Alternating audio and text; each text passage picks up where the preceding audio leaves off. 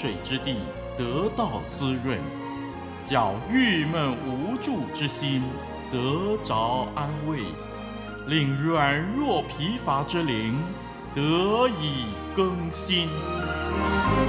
欢迎同来之曲《清泉甘露》。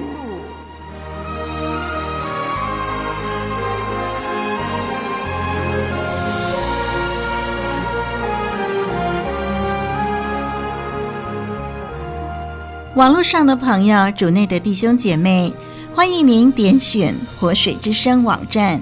我是节目主持林丽文。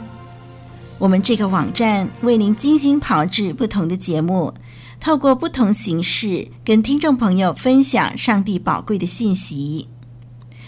人要怎么样才算活得精彩呢？不是大把的钞票。不是崇高的地位，不是能呼风唤雨的权力，而是听见神的教导，并且遵行。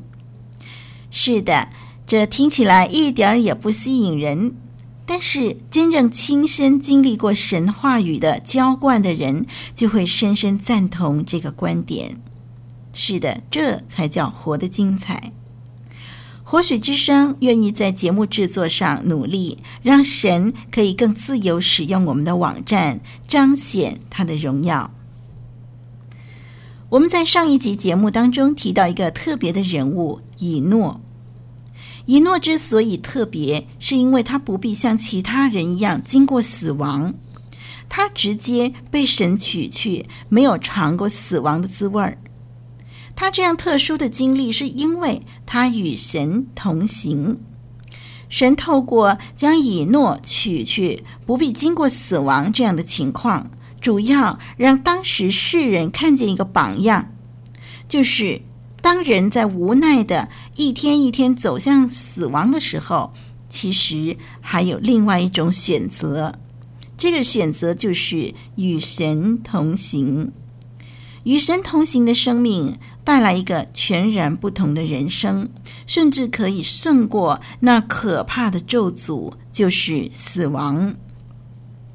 当然，在圣经当中，我们看到不少与神同行的人，比如摩西、呃亚伯拉罕、挪亚、但以理。新约时代呢，还有保罗、约翰、斯提凡等等。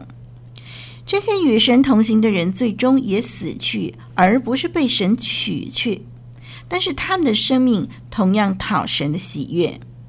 我们要注意的是，并不是每一位与神同行的人都脱离了死亡的必然结果。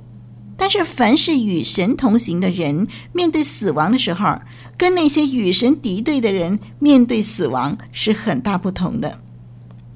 以诺的人生不是要告诉我们长生不死的秘诀是与神同行，而是让我们看见神对于一个与他同行的人必有恩典。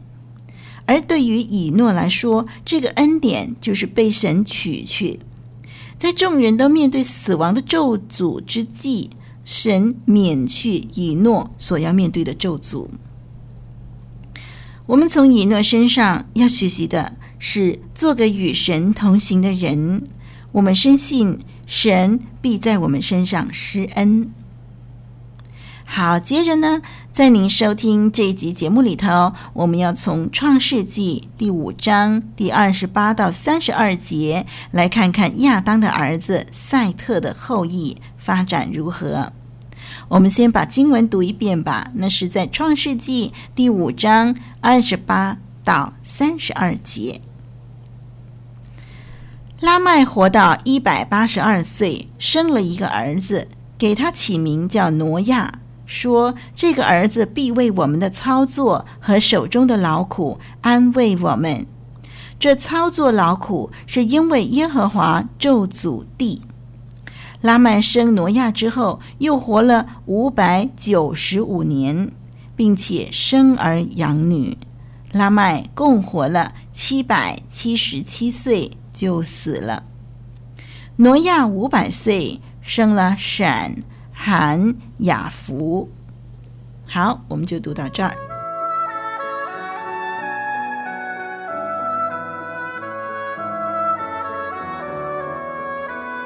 古老的故事，真实的历史，一部述说世界起源的书，《创世纪》，追源溯本，借古喻今。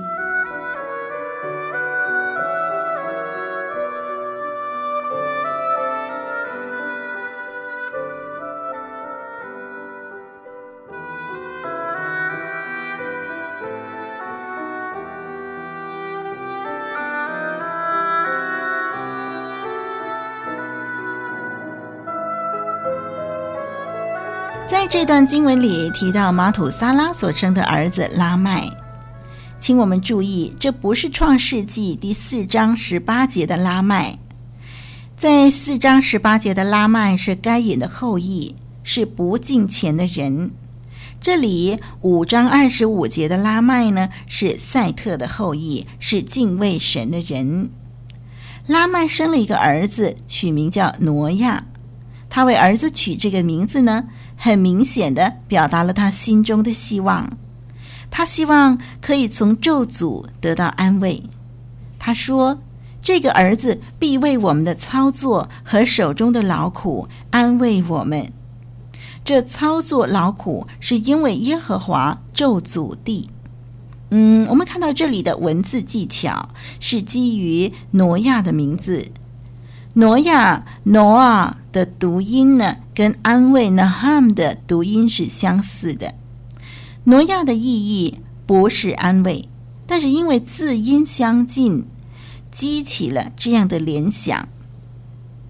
拉麦会给儿子起名叫挪亚，希望得到安慰，是因为早期人类承受着咒诅，感觉到很痛苦。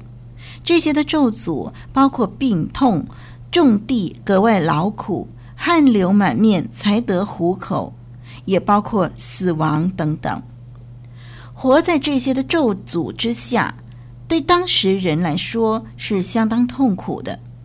因此，拉麦就希望借着挪亚得到解脱和安慰。今天的人依然活在这些的咒诅之下。但是今天的人以为这是人生必经之路，所以很无奈的活着，没有太积极的思考如何寻求出路，如何得到解脱。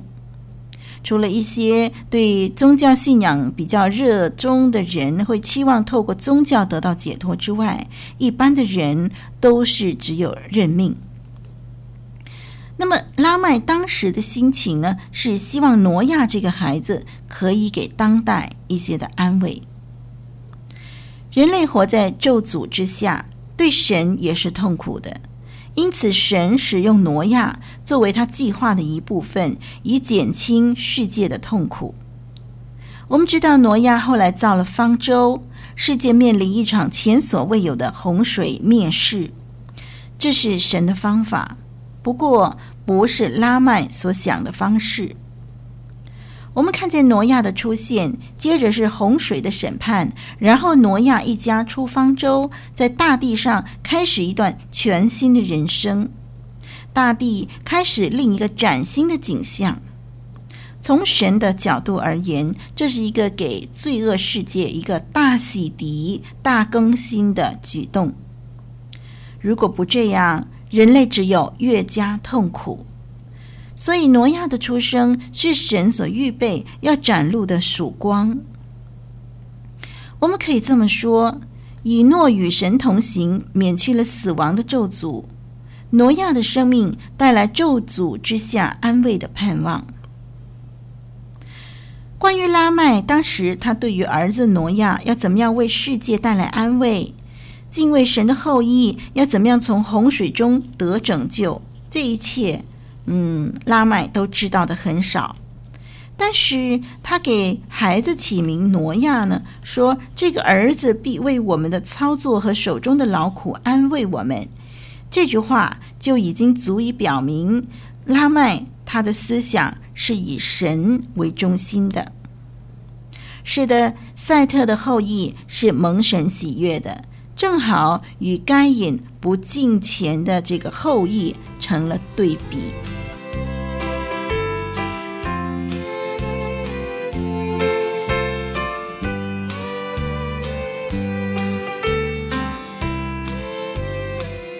欢迎来信分享您收听后的心得或疑问。我们的电邮地址是 thu ek 二零零四 at yahoo dot com 您的来信将带给我们极大的鼓励。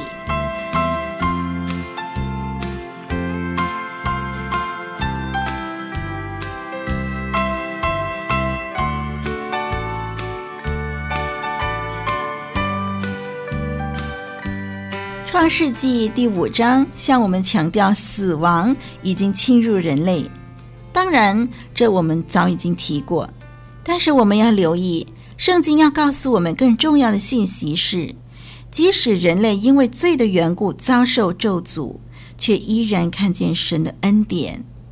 人类有生命气息，有生育能力。那么，我们看到在第五章，除了强调死亡，也说到人类生儿养女。好，那么人类有生命气息，有生育能力。不但如此呢，还看见以诺非凡的经历被神取去，还有看见挪亚的出生带来安息和安慰的期望。我们可以看见呢，在咒诅之下的生活，人类依然是有神的形象，并且蒙神赐福的。第五章圣经提醒我们，即使生命当中有痛苦，有死亡，但是一个愿意与神同行的人，得享神的呼召、祝福，可以胜过咒诅，包括病痛、终身劳苦和死亡，以及人生中各样的无奈。是的，人生当中以上的痛苦无法避免，但是与神同行的人，可以在这些痛苦当中有神的恩典加添力量。我们今天活在世上，有一个很大并且真实的盼望。有一天，当耶稣基督再来的时候，我们的身体要变化，成为荣耀的身体，被主接到他荣耀的国度里。在这之前，我们必须与主同行。好，那第五章我们就学习到这儿喽。下一集节目，我们要进入第六章了。让我们预备心来收听下一集的节目。我是林丽文，先祝福你，再会。